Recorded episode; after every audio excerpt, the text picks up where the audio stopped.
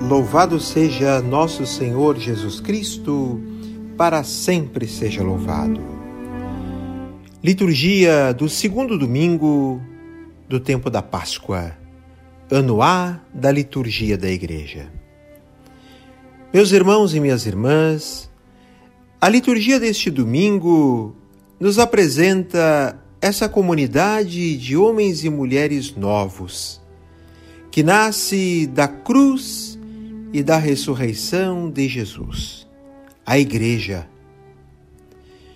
A sua missão consiste em revelar à humanidade a vida nova que brota da ressurreição de nosso Senhor Jesus Cristo.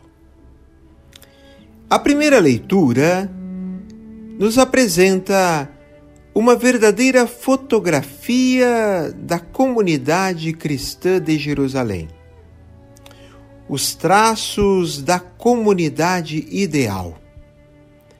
É uma comunidade fraterna, preocupada em conhecer Jesus e a sua proposta de salvação. Uma comunidade que se reúne para louvar o seu Senhor na oração e na celebração eucarística, que vive na partilha na doação e no serviço, e que testemunha com gestos reais e concretos a salvação que seu Senhor Jesus veio propor aos homens, à humanidade, ao mundo. No Evangelho, sobressai a ideia de que Jesus vivo e ressuscitado é o centro da comunidade cristã. E a volta dele, ou seja, em torno a Jesus, que a comunidade se estrutura e é dele que ela recebe a vida, que a anima e que lhe permite enfrentar as dificuldades e as perseguições.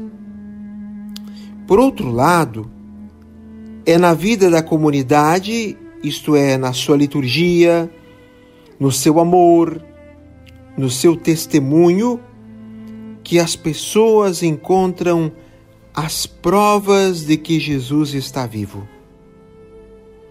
Meus irmãos e minhas irmãs, viver como igreja é justamente isso comunidade fraterna que procura conhecer Jesus, vivendo a salvação trazida por Ele, que se reúne para louvar o seu Senhor na oração e na Eucaristia, que vive na partilha, na doação e no serviço, e que testemunha, através de gestos concretos, a vida nova. Na segunda leitura, recorda aos membros da comunidade cristã que a identificação de cada discípulo com seu Senhor Jesus Cristo se dá na entrega total ao amor do Pai e que essa entrega de vida vai ser uma condução à ressurreição. Por isso, os cristãos, ou seja, todos nós, somos convidados a percorrer a vida, o caminho da vida, com esperança. Apesar das dificuldades, dos sofrimentos, da hostilidade do mundo. Porém, temos que ter nossos olhos postos neste horizonte onde se desenha a salvação definitiva trazida por nosso Senhor Jesus Cristo. Diante disso, como será então essa comunidade ideal? Experimentada na primeira comunidade cristã, a vida de igreja, que nasce do Espírito Santo e do testemunho dos apóstolos?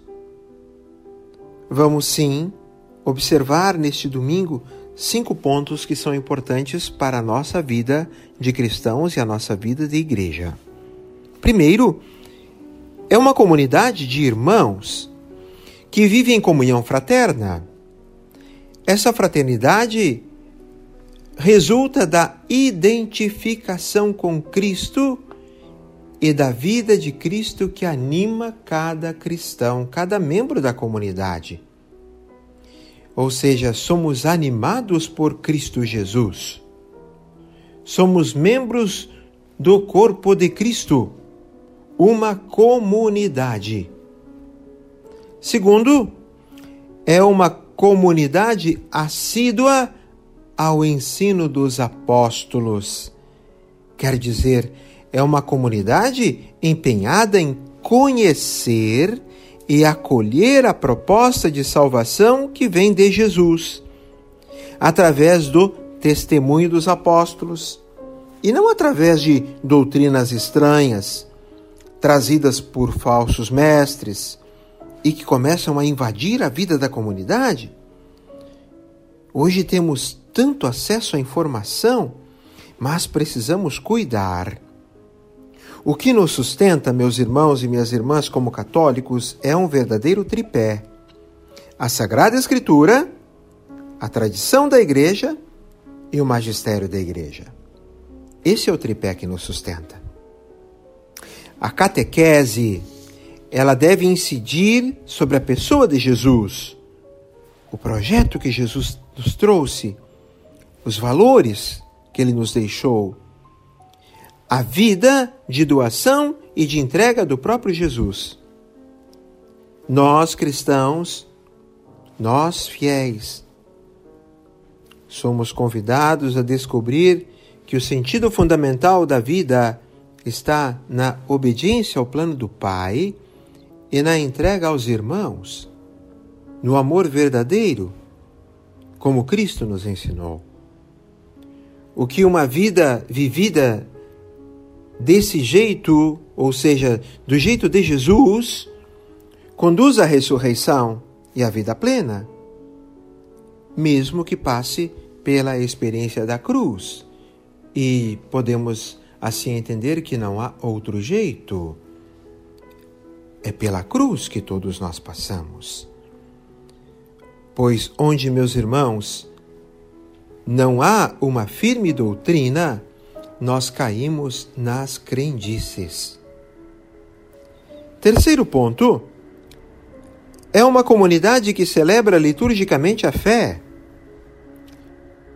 São Lucas aponta dois elementos celebrativos fundamentais: a fração do pão e as orações. A fração do pão parece ser uma expressão quase que técnica para designar o memorial da ceia do Senhor ou a Eucaristia. Era uma celebração que resumia e é de fato toda a vida do Senhor Jesus, feita doação da vida e entrega até a morte. Acompanhada em geral de uma refeição fraterna, ela comportava ainda orações, uma pregação, gestos de comunhão e de partilha entre os cristãos. Era um momento de alegria em que a comunidade celebrava a sua união a Jesus e a comunhão fraterna que daí resultava. Como vimos no Evangelho, a ausência de Tomé fez com que ele duvidasse. Meus irmãos e minhas irmãs, o nosso zelo pela Eucaristia deve fazer com que nós tenhamos a perseverança que nós não fiquemos por aí a mendigarmos falsos amores.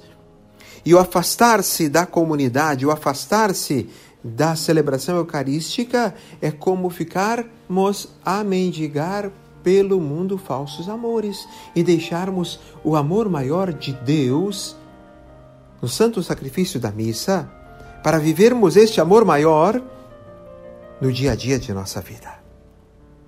Temos ainda as orações os primeiros cristãos continuaram a frequentar o templo e a participar da oração da comunidade judaica. No entanto, é bastante provável que a comunidade cristã tenha começado a sentir a necessidade de se encontrar para a oração tipicamente cristã, centrada na pessoa de Jesus.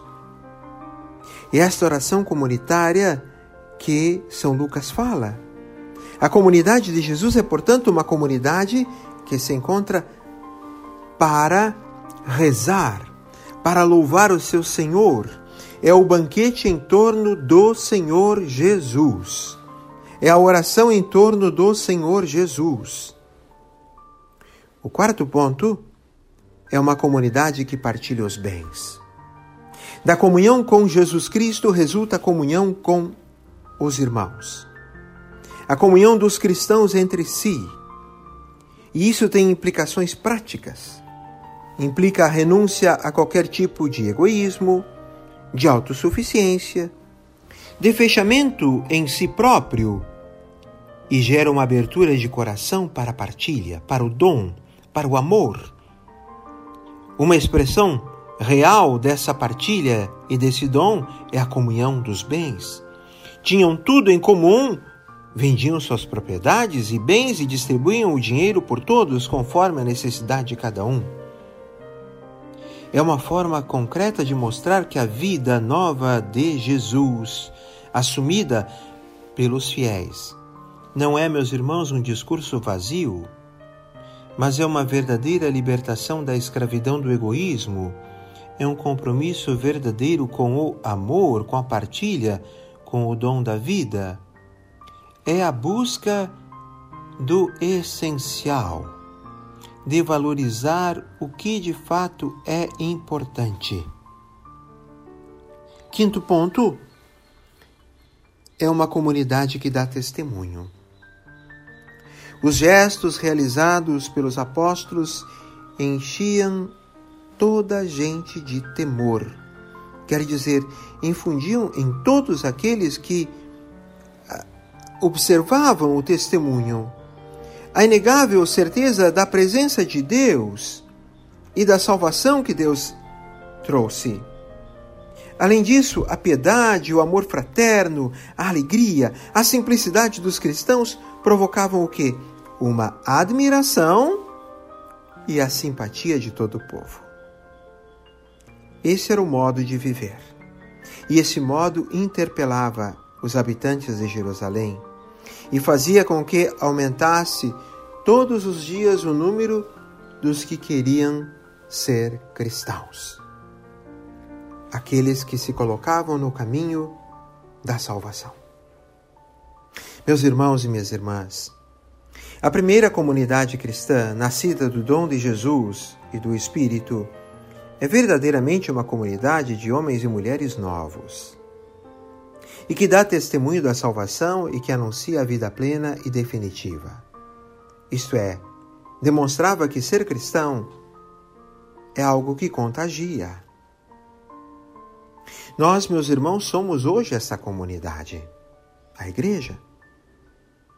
Estamos confinados, vivendo um isolamento social, na medida do possível. Sem celebrações comunitárias, Sentimos uma falta terrível de celebrarmos, de comungarmos. A experiência da não participação deve nos fazer valorizar ainda mais a celebração eucarística, a comunidade paroquial e a nossa missão. Não podemos voltar da mesma forma que antes. Deixemos-nos renovar pela morte e ressurreição de nosso Senhor Jesus Cristo. Que neste segundo domingo do tempo da Páscoa, nós sejamos tocados pelo amor do ressuscitado.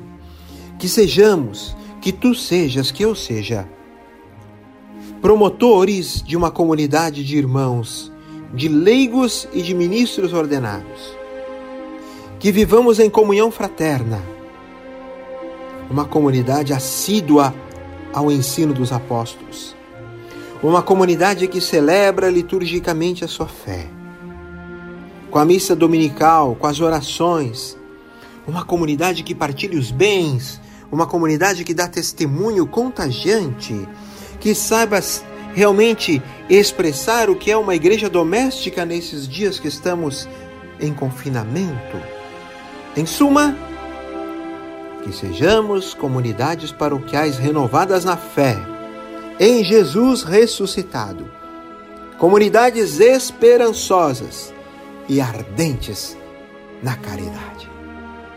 Louvado seja nosso Senhor Jesus Cristo, para sempre seja louvado, e um grande abraço do Padre Márcio Andrade.